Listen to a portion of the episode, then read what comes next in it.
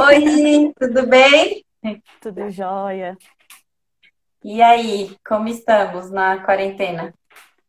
Ah, sempre a mesma coisa, né? Aquele passeio pela casa, sala, quarto, quarto, cozinha, cozinha, banheiro. É, a gente já até se adequou, né? Já fez uma readaptação da nossa rotina, né, nesse momento. Sim, Parece que a gente, eu não sei você, mas eu, eu tenho a sensação de que eu já nem lembro mais como era, sabe? Em alguns momentos fica algo tão distante. É, e uma coisa que eu vou aderir para a vida é usar máscara para a vida para o transporte público, né? Vai ser um hábito. Ah, sim, ó, ótimo, né? E, e a gente Uhum. sabe que a gente dá conta, né? Eu É, também precisei sair. A gente sabe que a gente dá conta. E aí a gente, se fizer isso, já se protege de muita coisa, né? Precisamos. É, tem que se Sim, proteger. é verdade. Oi, Fê, tudo bem? Fernanda também aqui sempre presente. Uhum. Tudo bem, mana? E aí, o pessoal tá chegando? E os, e os, e os alunos? Eu vi que chegou a Grazi, chegou o administrador do- da conta da CIA. Uhum. Estão entrando aos pouquinhos. Eles são marcha lenta, né? Então tem que ficar no pé. Ai, achei eles, assim, né? Conheci só uma parte, mas Não, não achei puxa muito. sardinha para eles, não, não merece. Achei, achei eles tão receptivos. Quando querem, eles são. A, a Fê falando, ah, ô, manas, boa noite. A Grazi. Olá. Jojo entrou. Oi, Jo, tudo bem? É isso, gente. Hoje nós vamos falar sobre como manter ou tentar manter projetos artísticos em período de distanciamento social.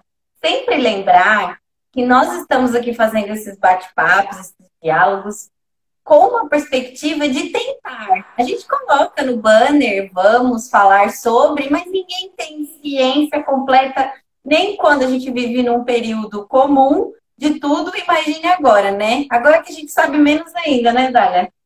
Nossa, é, é tudo muito conturbado, né? É, acho que para falar de como está sendo, eu tenho que contextualizar e falar como foi para chegar até esse momento atual. Porque Hum, a história da companhia, ela vem de altos e baixos, assim. Nesse momento a gente está mediano, não posso dizer nem que está baixo nem que está alto. Mas ela, uhum. ela tem, né, essas, essas curvas, assim. Até parece o Covid, que fica numa onda, não para nunca. É, eu também tenho esse, essa percepção, assim, em vários aspectos da minha vida, e eu acho que a gente está relacionando muito com esse momento agora, né? O Sim, que, o sempre. que a gente levou em altos e baixos por tantos anos e agora a gente tem que pegar o momento de agora com o momento do que está acontecendo com a nossa vida, né, em específico em vários aspectos, e tentar fazer esse, esse link, né, para saber se a gente está mais no alto, mais no baixo ou, ou no médio, né? É, Mas enfim, acho é que tentar se manter médio para cima, nunca para baixo, né? É, é verdade. Mas a gente está nesse momento de reflexão também, né, sobre os, Sim, os aspectos.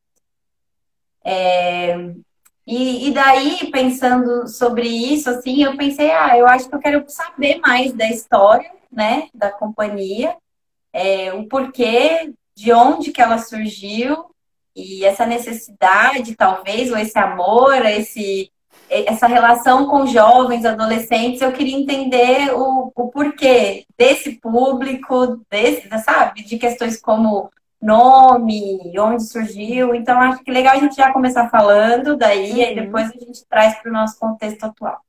Tá, vou contar toda a nossa história, então. É, tudo começou, era uma vez. É, eu trabalho numa ONG e lá a gente atende três públicos atuais: crianças, adolescentes e adultos. Na época era crianças e adolescentes.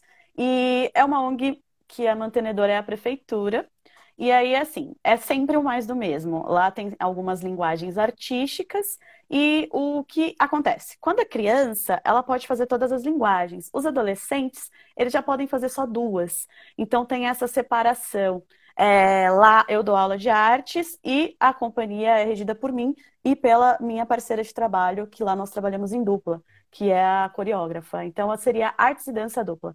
E aí, essa turma em específico, em 2018, já era o terceiro ano deles lá. E assim, por ser mais do mesmo, o que muda? Muda para eles o tema, muda para mim o tema, mas o trabalho quase não muda. Então, fica aquele intermediário, mediano. É, você tenta inovar na coisa, só que o que muda é o tema, você ressignifica a sua linguagem e continua atuando dentro daquilo.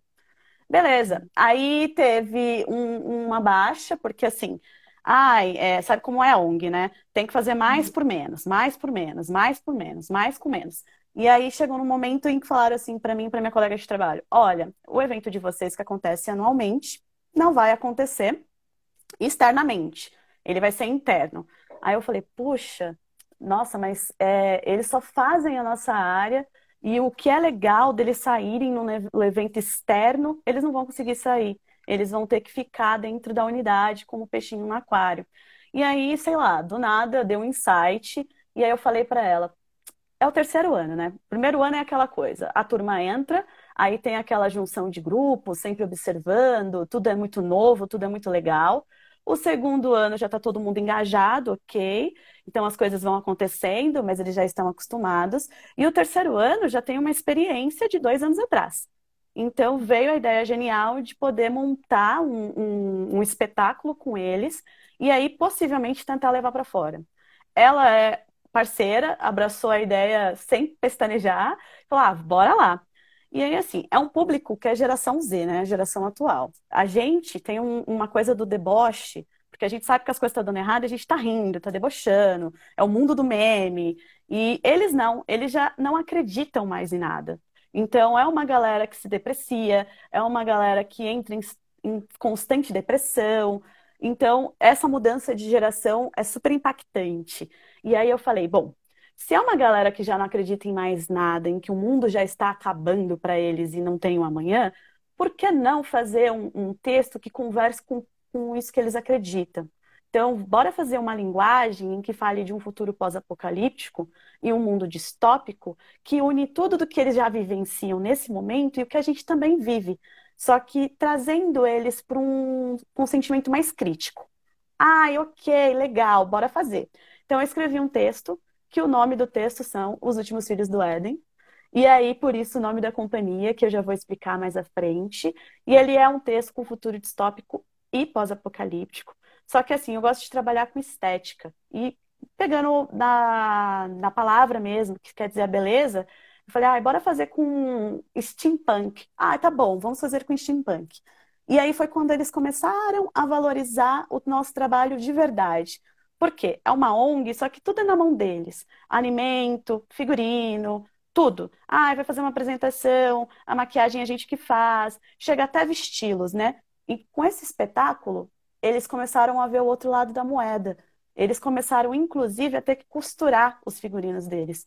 Porque, assim, a gente pediu um figurino, a base dele eram sobretudos, e aí eu, é, falaram pra gente assim, ó, vocês não podem lascar esse figurino. Esse figurino vocês vão usar e ele vai ficar para os próximos anos. A gente, ah, tudo bem, né? Aí eu falei, é steampunk, eu quero engrenagem nisso. Eles fizeram, se não umas 5 mil engrenagens para mais, no, no, feltro, recortaram e costuraram manualmente em todos os, os, os sobretudos, cada um dentro do seu, da sua limitação. E, e isso foi muito bonito de ver. É, inclusive, faz lembrar a gente, você teve aula com o André Latorre, né?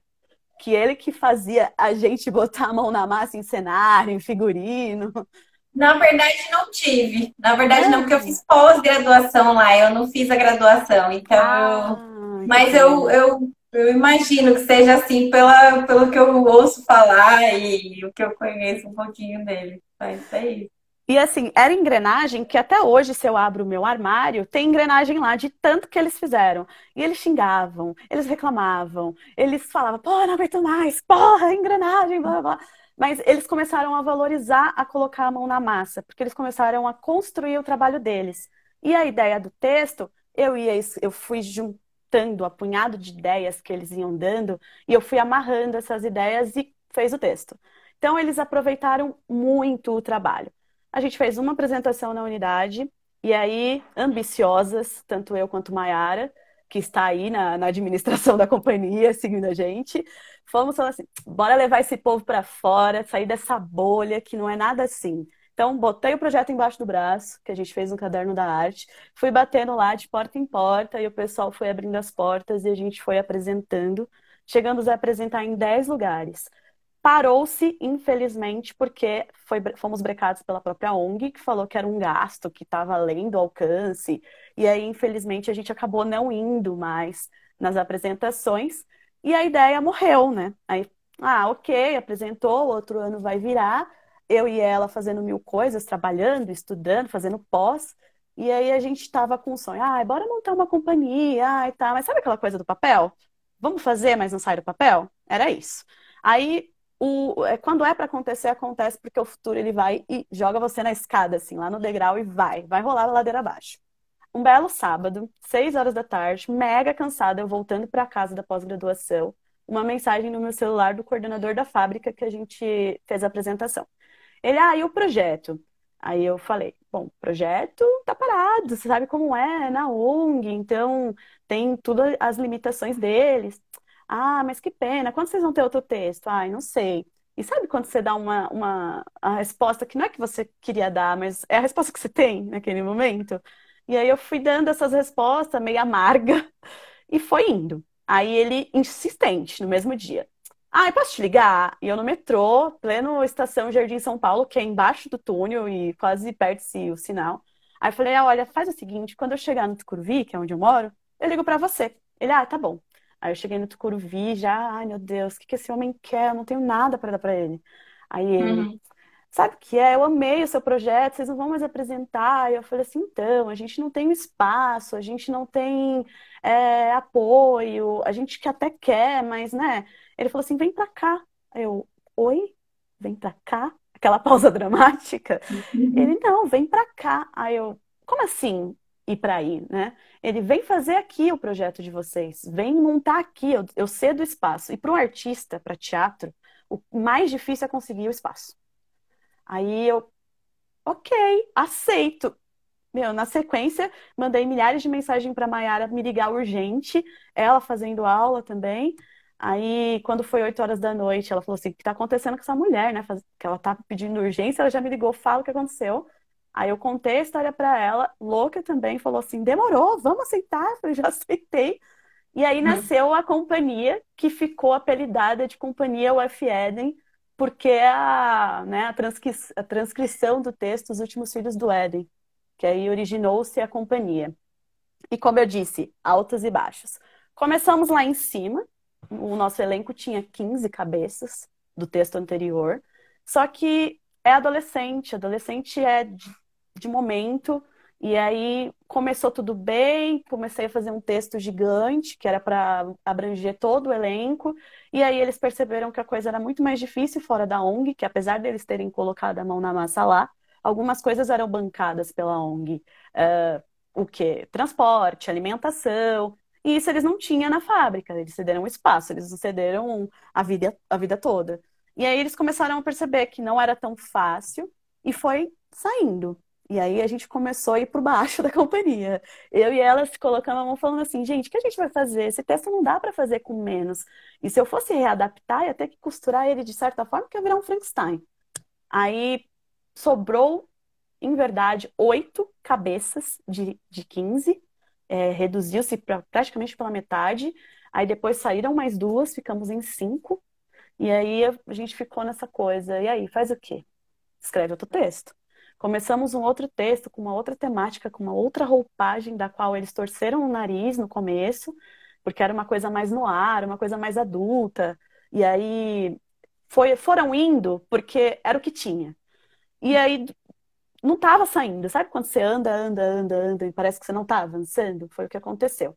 Até que num momento, é, do nada, começou a surgir pessoas.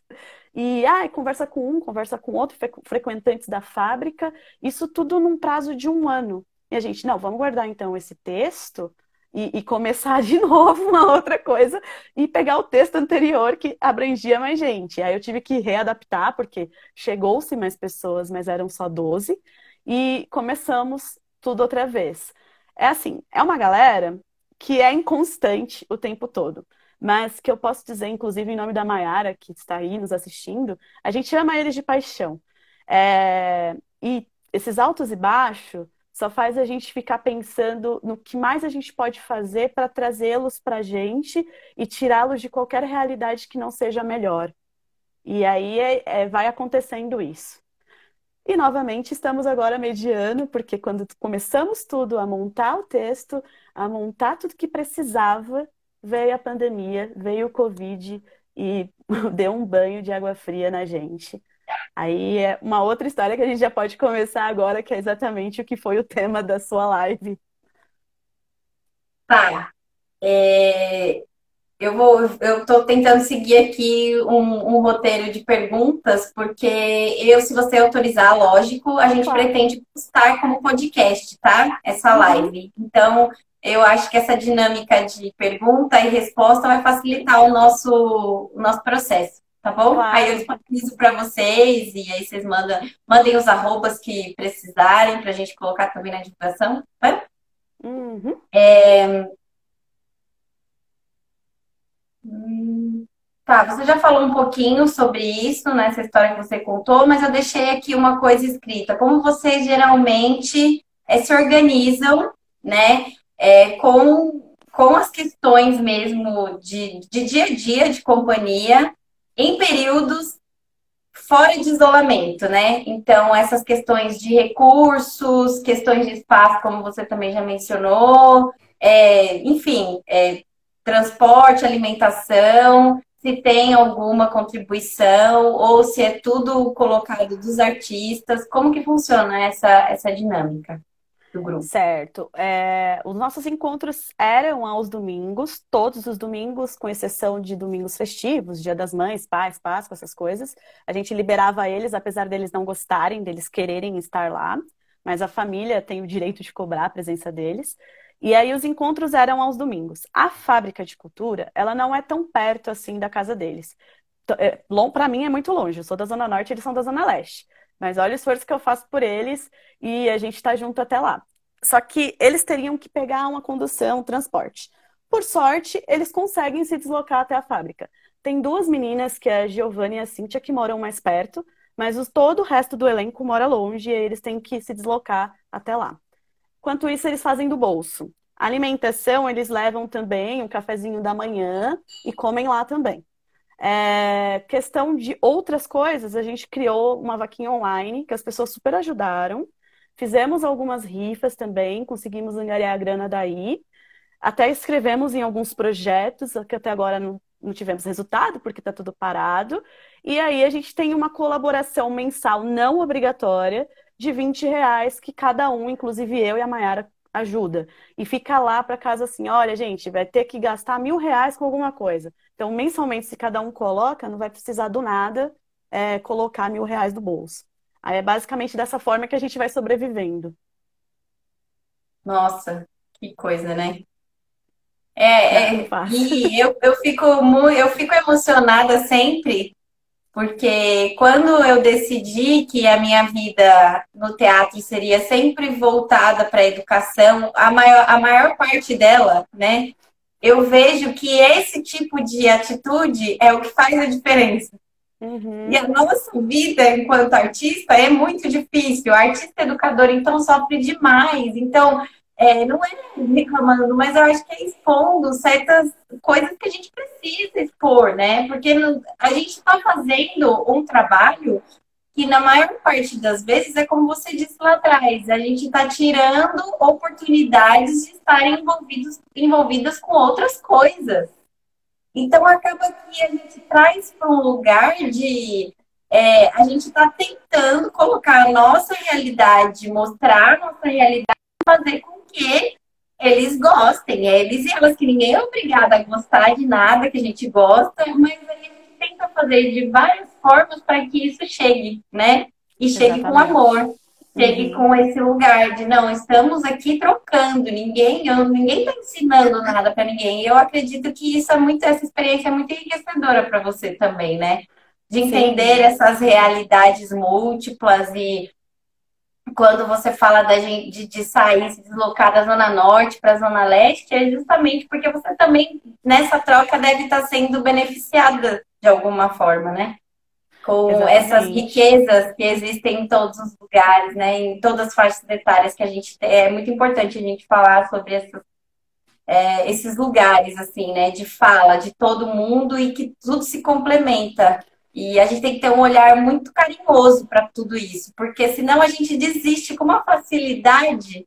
E olha que e eles olha... ajudam a gente para tentar desistir, viu? Porque você trabalha durante todo um ano com a pessoa, aí do nada a pessoa me, me torna uma outra coisa. Você fala, gente, o que está acontecendo com você? Que discurso é esse? Que diálogo é esse? Por que, que você está se colocando dessa forma?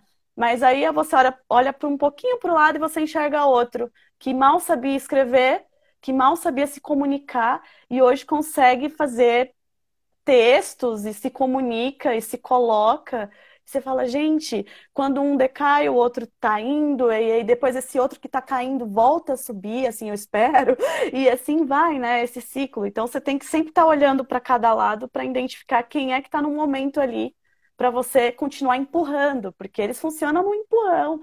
Então essas mudanças, elas são muito tristes, dá muita vontade de desistir, pessoas que tinham um discurso muito bom e aí regrediu para uma coisa que você fala, não sei o que está acontecendo, talvez seja agora com essa quarentena, com essa pandemia, a pessoa tá assim, e outras que ao mesmo tempo você vê que tá, tá ali se forçando com o pouco que tem para conseguir elevar, né, ficar no high level ali.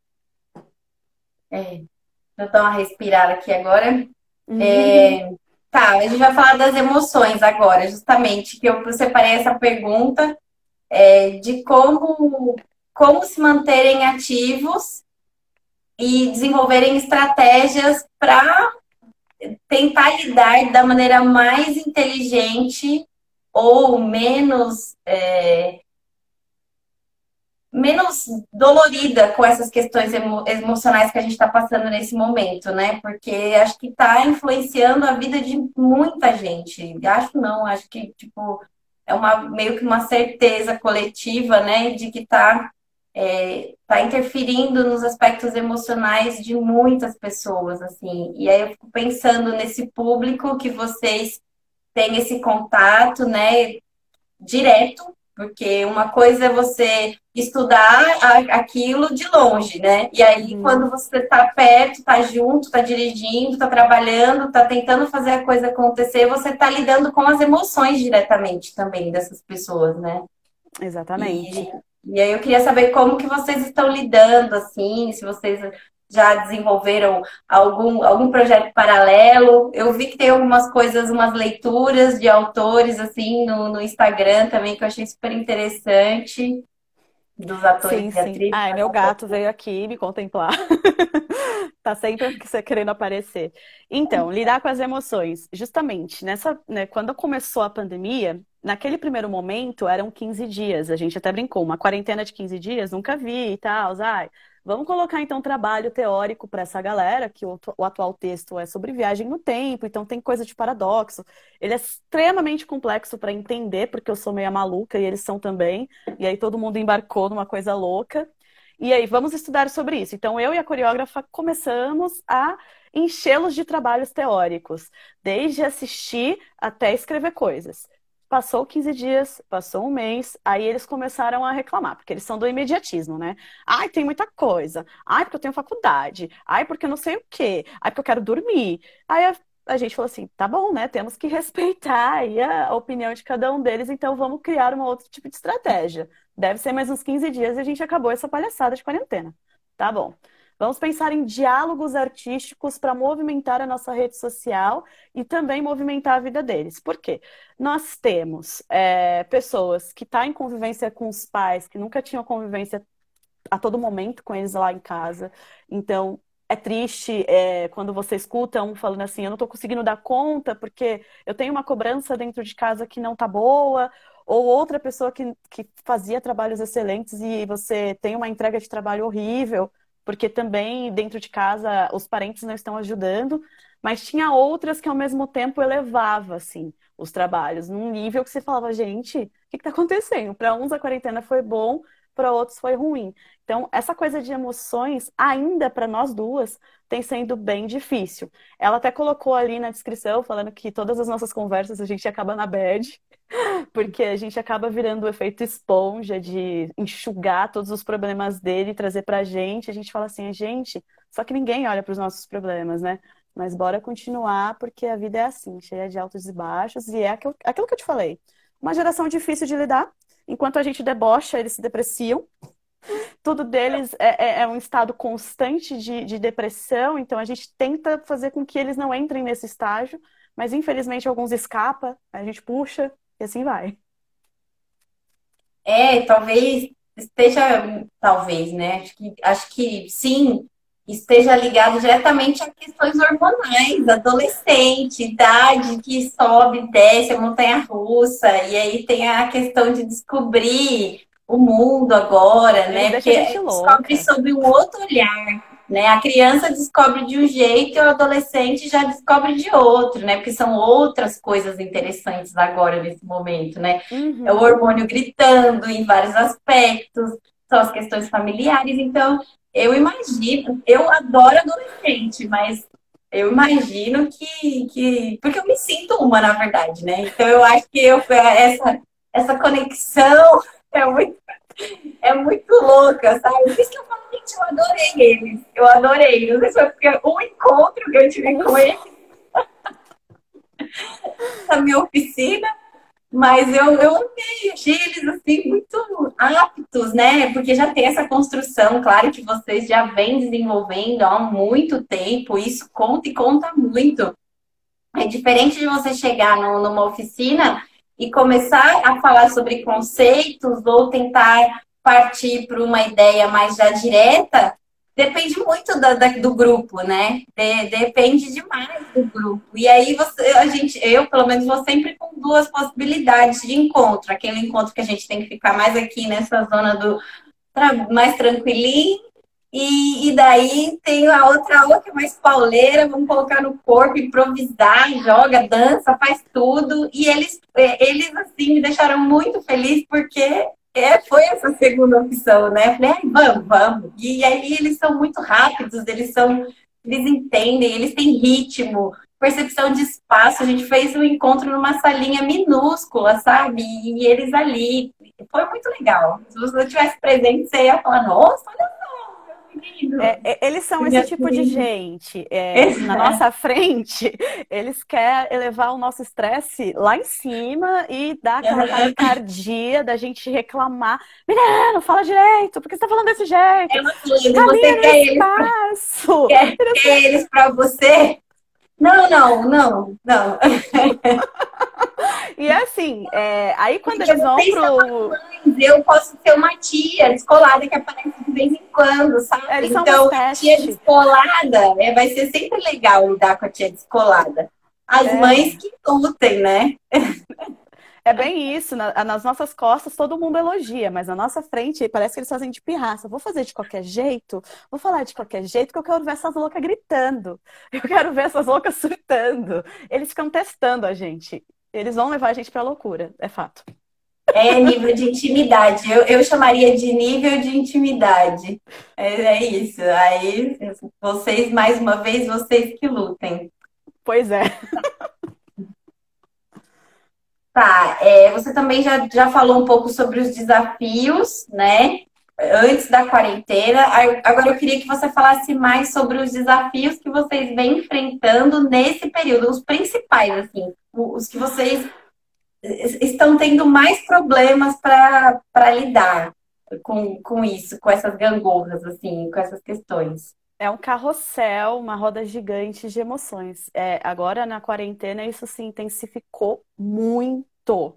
É, nós, tínhamos, nós temos agora 12 cabeças, né? Um elenco com 12 pessoas, fora eu e a Maiara. Aí nós somos em 14. E assim, tem coisas que a gente precisa fazer, porque uma companhia ela precisa aparecer. E não adianta eu fazer, Maiara fazer, porque a gente já tem nosso nome lá, a gente é velha, a gente já fez graduação, não precisa mais aparecer, a gente não quer isso. A gente quer que eles apareçam. E aí é um grande desafio, porque, ah, gente, bora fazer um, uma ação para movimentar a nossa rede social? Aí eu já percebo eles fazendo assim, na minha casa. Eu não tô com eles, mas eu vejo o globo ocular fazendo 360 graus para mim e para mais. Aquela cara, né? Ai, lá vem. Lá vem. Aí a gente pede, ai gente, vamos fazer um estudo de dança. No caso da Mayara, a coreógrafa, ela pede, vamos estudar os artistas brasileiros, porque eles têm toda uma história, alguns vieram do nada também, da periferia. Aí eles começam a fazer. Aí eles se irritam rapidamente com a coisa. Aí a gente troca. Ah, então agora a gente vai criar um RPG para a gente se encontrar. Aí, para uns, ah, isso é tão legal. Aí fez três, quatro vezes, cansei. Isso é chato. Ah, então agora vocês vão gravar um vídeo que vocês estão na quarentena, muito entediado, que é o que está acontecendo agora, e aí depois do nada vocês têm a vontade de dançar. Aí eles fazem, torcendo o nariz. Então é um carrossel de emoções que a gente ultimamente até fazia assim: vamos obrigar, entre aspas, todo mundo a fazer tudo. Aí a gente percebeu que não estava dando certo. A gente falou: quer saber? Vamos falar, vai ter isso para fazer, quem quiser faz. Aí meia dúzia faz. Um elenco de 12, meia dúzia faz. Então, se você for navegar pela companhia, você percebe. Tem trabalho que todos fizeram porque a gente coloca assim, todos é para fazer. Aí eles fazem. Quando é, quando você vê dois, três, quatro, aí é porque dois, três, quatro fizeram. E aí é essa coisa, né? Porque você pergunta, fulano, o que está acontecendo?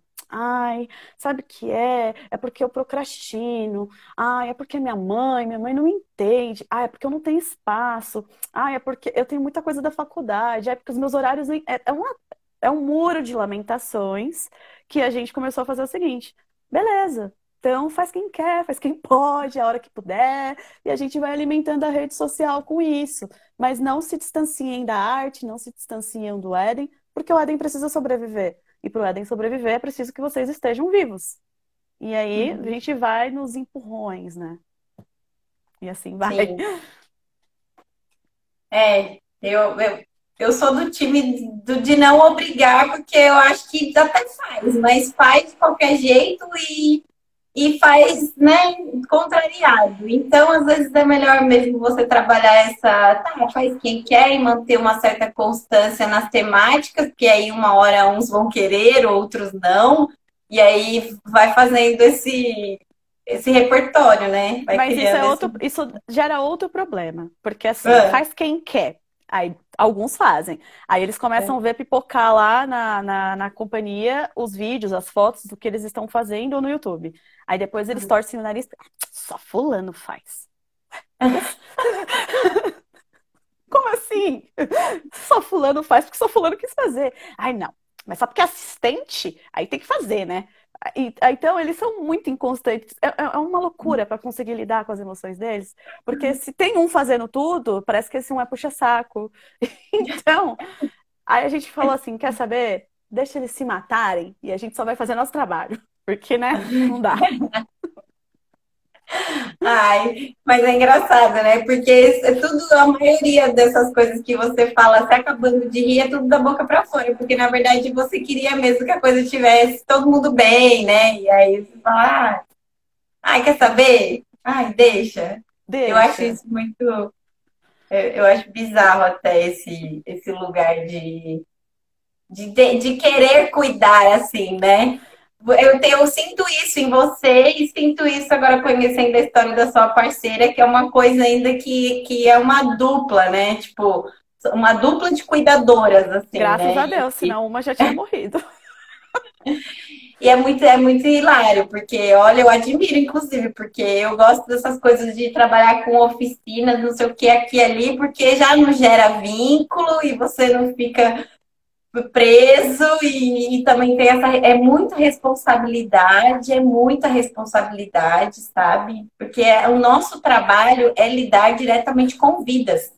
Vidas. Exato. E com vidas não se brinca, não é Não, e, e, e, é um transtorno, porque assim, tem a vida deles, aí tem a vida da família deles. Aí do nada aparece a família deles. Aí você fala, gente, mas não é com você que eu tô lidando.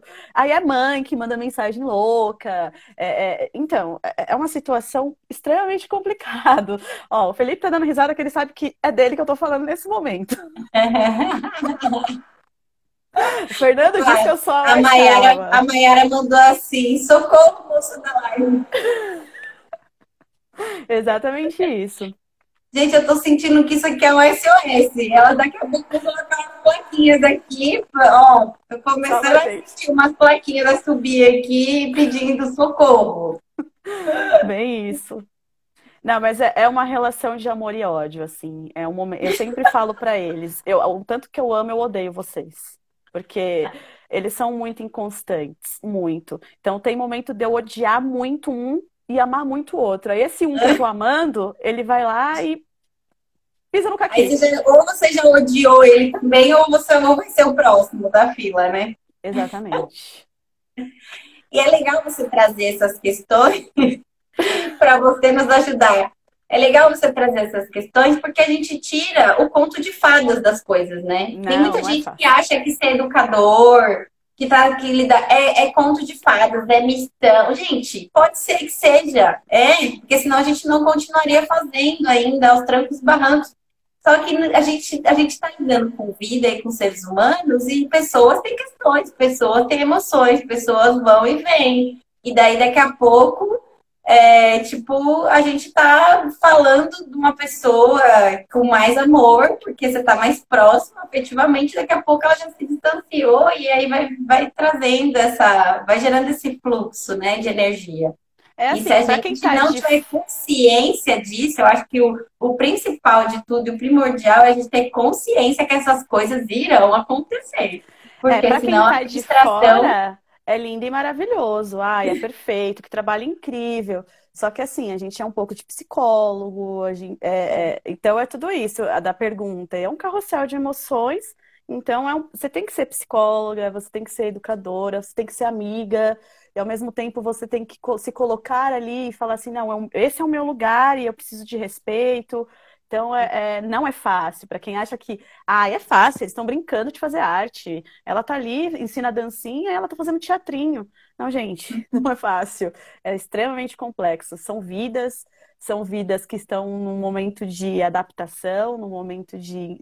Eles são inconstantes, é uma geração extremamente difícil. É, apesar da gente gostar bastante deles, é, eles dão bastante trabalho, é família que se envolve, mas ao mesmo tempo tem o lado bom, né? É, o lado de que quando eles fazem, de ver eles brilhando num palco, ou em cena, ou levando né, a arte para outro lugar, se colocando, ou quando você me disse que quando eles foram fazer sua oficina, eles super se comportaram, eles mostraram que sabia de espaço, mostraram que entrava num clima rápido, isso também é um feedback positivo para a gente falar assim, ok, vamos continuar porque alguma coisa está dando certo. É, eu acho que coisas aparecem e coisas não, mas no final tá mais dando certo do que não. O meu ponto de vista, assim, sabe? Uhum. É claro que quem tá no lugar de vocês são vocês, né? Mas o que a gente percebe de fora é que mesmo com essas questões, é, a coisa acontece, acontece. E não, e não tem ninguém brincando. E a gente vê que não tem ninguém brincando, ainda mais quando é um outro profissional que também trabalha com a linguagem, ou linguagens é, similar, similares, que, que não tem, não é brincadeira. Eles, eles, eles entendem de conceito, eles sabem o que eles estão fazendo, é uma oficina de corpo, então eles sabiam a consciência que usar aquele espaço, o corpo deles no próprio espaço, questões de ritmo, questões de tempo, de, de variação de movimento, sabe? De, enfim, de, de, dessas coisas que a gente que é do teatro e a gente que pesquisa movimento, quando identifica, quando consegue olhar isso no outro e, e reconhecer o nosso trabalho, você fala, ó, oh, tem, tem trabalho sendo feito aí. Não é, é qualquer não é coisa, né? Uhum. Às vezes a gente está vendo que tem trabalho sendo feito aí. Então é, é muito importante que, isso fica muito claro que quando a gente trabalha com arte, ninguém está brincando de, de, de fazer de, de, dancinha e nem brincando de teatrinho, né? Uhum. É, muito, é muito louco isso, assim. É, eu, eu dou aula de, de, de algumas marcas, assim, de, de dança, né? E mais para mulheres e tal, pessoas adultas, e que tem muitas vezes muitas questões com o próprio corpo no sentido de noção de espaço. Por quê? Porque não faz atividade desse, desse segmento desde sempre.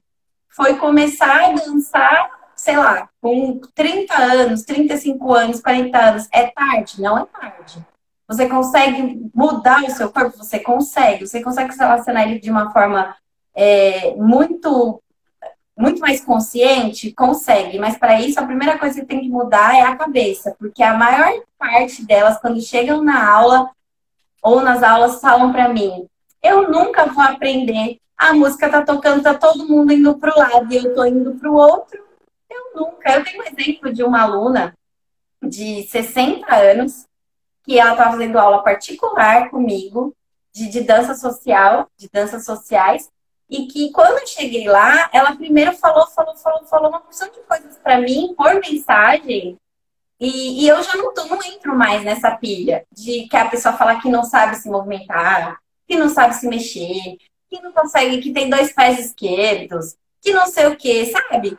E eu já não entro na pilha. Eu falo, olha, vamos esperar o tempo, porque o tempo vai mostrar o resultado, né? E aí a gente vai construindo isso. E beleza, cheguei lá, uma super, uma senhora super pra cima, mas realmente com limitações pelo fato de não nunca ter dançado na vida. Ela começou a dançar com 60 anos comigo. Então, assim, olha o tanto de vida que se passou e ela não dançou.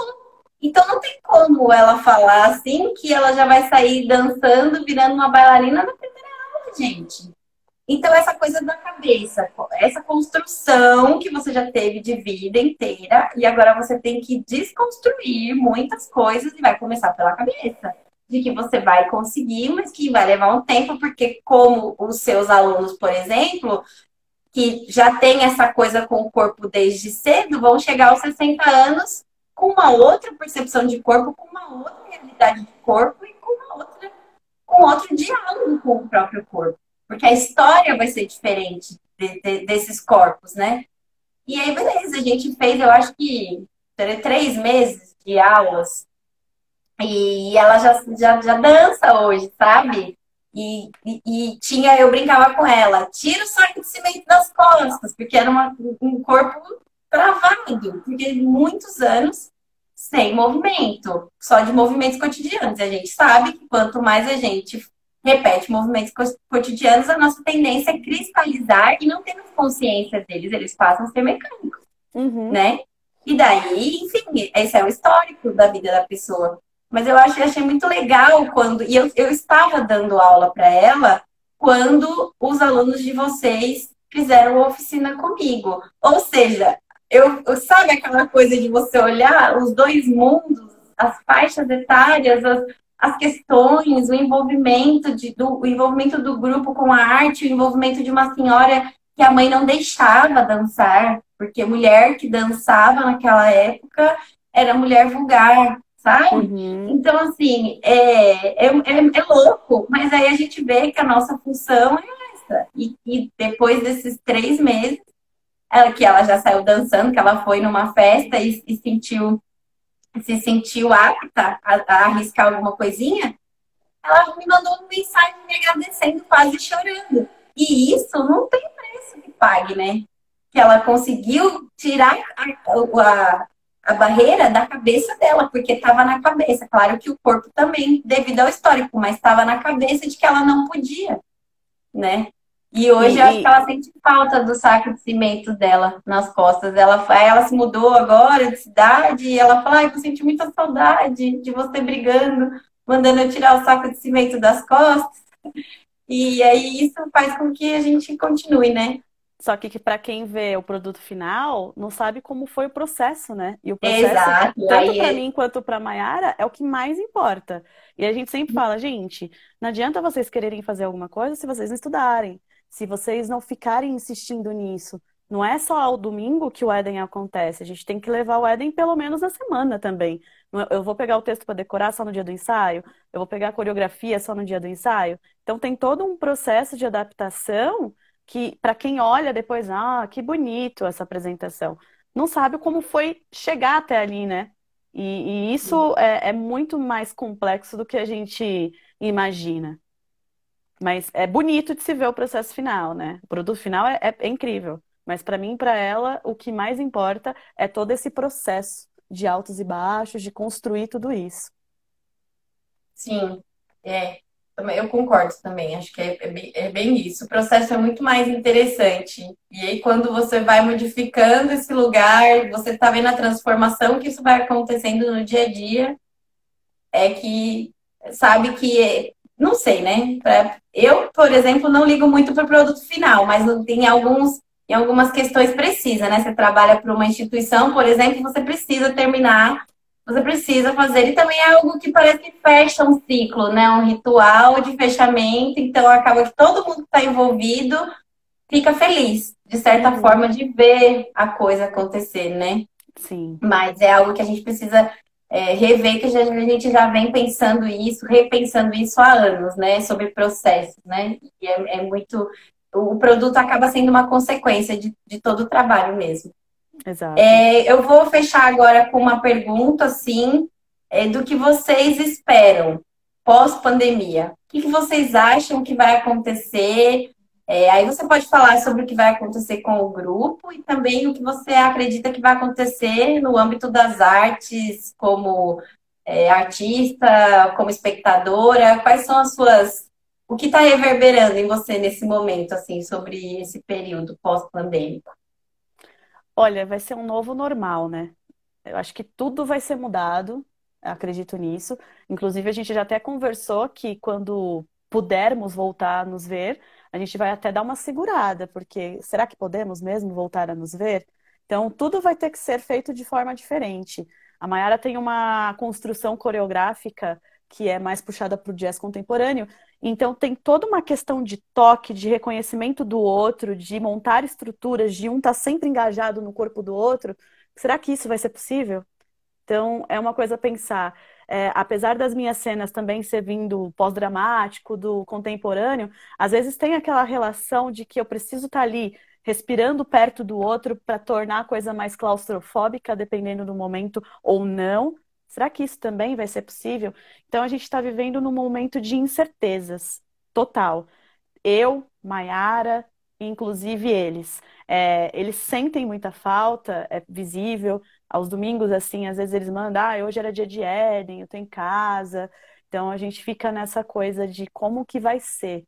É um dia de amanhã que a gente não sabe, é uma incerteza. Talvez a gente tenha que mudar nossa metodologia, nossa forma, nosso conteúdo, nosso tudo. É, inclusive, eu tenho até aqui alguns depoimentos que eu pedi para eles escreverem, depois se eu puder expor, porque é como eles estão se sentindo nesse atual momento também, que é, é, é super importante, né, dar voz para eles. É uma das Sim. coisas que a gente gosta muito é desse processo mais colaborativo. Falem aquilo que vocês estão sentindo. Por mais grossa e ríspida que eu ou ela seja, a gente também está aqui para ouvir a gente tem essa coisa, né, de ser muito general, de ser muito brava. Bem, é, parece que não, mas sim, eles podem até escrever aí no, no chat falando, porque é, é gritos, é, é, é, assim, é assim, é assim. Mas é, tem um momento de fala deles e a gente super precisa ouvi-los e a gente sempre deixa eles falar. Mesmo com medo, eles falam. Sim, é, eu acho que dá para fazer. Tem oito minutos. Se você quiser falar, é, dá tempo de, de, dá, de ler? Sim. Dá, sim. Não foram todos, como eu sempre disse para você, que a gente, eu pedi para eles escreverem, então só alguns mandaram. Então, esse, esses alguns são os que estão, inclusive, na live. E os dois assistentes, que sempre estão presentes, mandou também. E eu vou começar a ler aqui. É, a primeira é a Carol, ela é atual, minha atual assistente. Ela é uma menina que eu gostaria de deixar claro que foi do ódio ao amor com ela. Ela não sabia de nada, ela não sabia se colocar, ela não sabia falar, tão logo escrever direito, e hoje em dia ela evoluiu muito. Então eu queria deixar para ela que ela só aumenta a minha vontade de fazê-la crescer. Inclusive para a Mayara também, apesar dela ser a, minha assistente, na assistente da Mayara, que o dela é o Fernando, que também vem crescendo cada vez mais. Eu acho legal falar isso deles, porque está sendo o nosso braço direito agora nessa pandemia, de, de abraçar todas as ideias, de ir lá e fazer e, e tudo mais.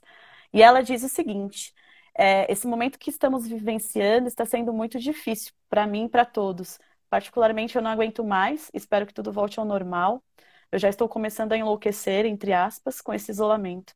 Nesse período, eu comecei a pensar em diversas coisas das quais não me preocuparia normalmente, como, por exemplo, se quando sairmos de tudo isso, todos os meus familiares e amigos estarão bem. Ou então, o que tomarei como profissão, afinal, tenho apenas dois anos para escolher.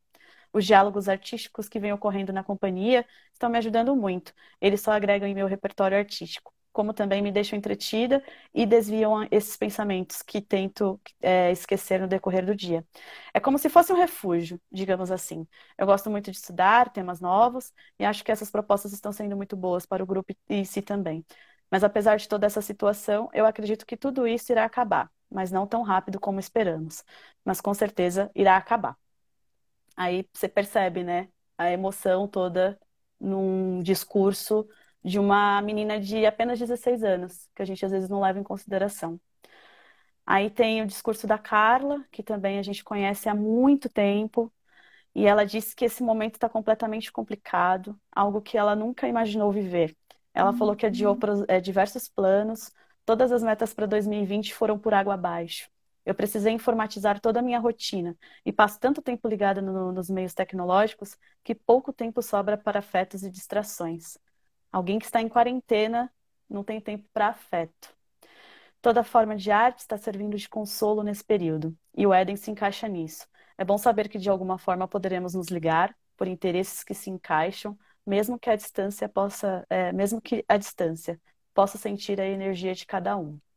Ela já é uma menina que a gente está junto aí, eu há sete, eu acho que a Mayara há dez anos, a gente viu crescer e também um discurso completamente emotivo sobre a, o atual momento.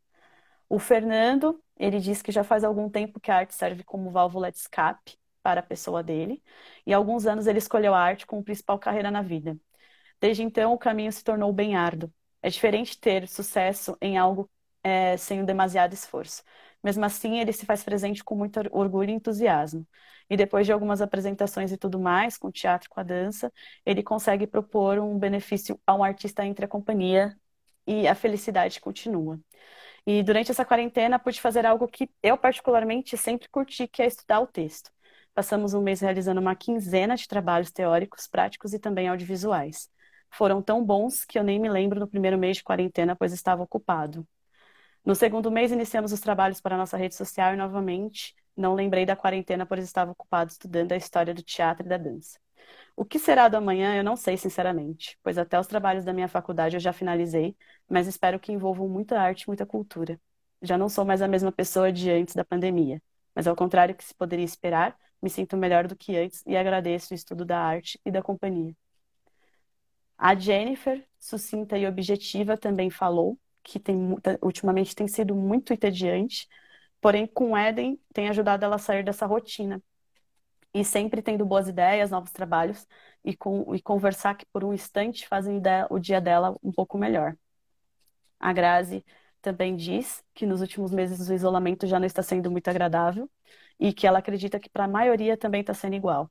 O que ela pode dizer é que o Eden traz esperança, que as coisas vão passar, que agora é de um modo até lento, que as pessoas tenham mais consciência do que está acontecendo todos os dias e mais empatia pelo próximo. A arte consola e está ajudando muito. E o Felipe, no começo foi difícil ter que ficar o dia todo em casa, ter que ficar fazendo todas as aulas de forma online, mas agora já estou acostumando. Meu maior medo é se alguém da minha família pegar o vírus. Todas as atividades do Eden me ajudaram muito a desligar dessa realidade que estamos vivendo. Fizemos diversos trabalhos de forma online, como assistir filmes relacionados ao tema, ouvir podcast, e o que mais me ajudou foi o RPG, que por algumas horas é, me tirando desse lugar, me ajudou a esquecer tudo que eu estava, é, tudo que está acontecendo.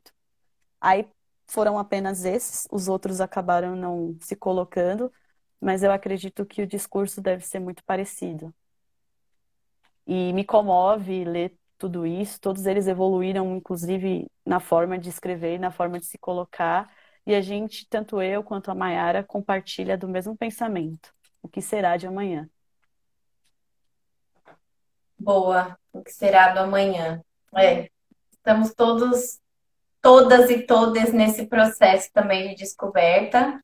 É, espero que estejam se cuidando e, e, que se precisarem também podem mandar mensagem aqui para gente. É, depois eu vou te enviar. Acho que a Unifesp também disponibilizou é, conteúdos no sentido, aliás, conteúdos não, profissionais para atender pessoas nesse período de distanciamento. Então, provavelmente são estudantes de psicologia, então eu mando para você depois. E se ajudar, é mais alguma coisa, né? Pessoas que nos escutem, né? Que conversem com a gente. E esse momento está muito relacionado a, a essas ligações, eu entendo. E o desenvolvimento humano é, o, é a chave do nosso trabalho enquanto artista educador, né? E artistas educadoras.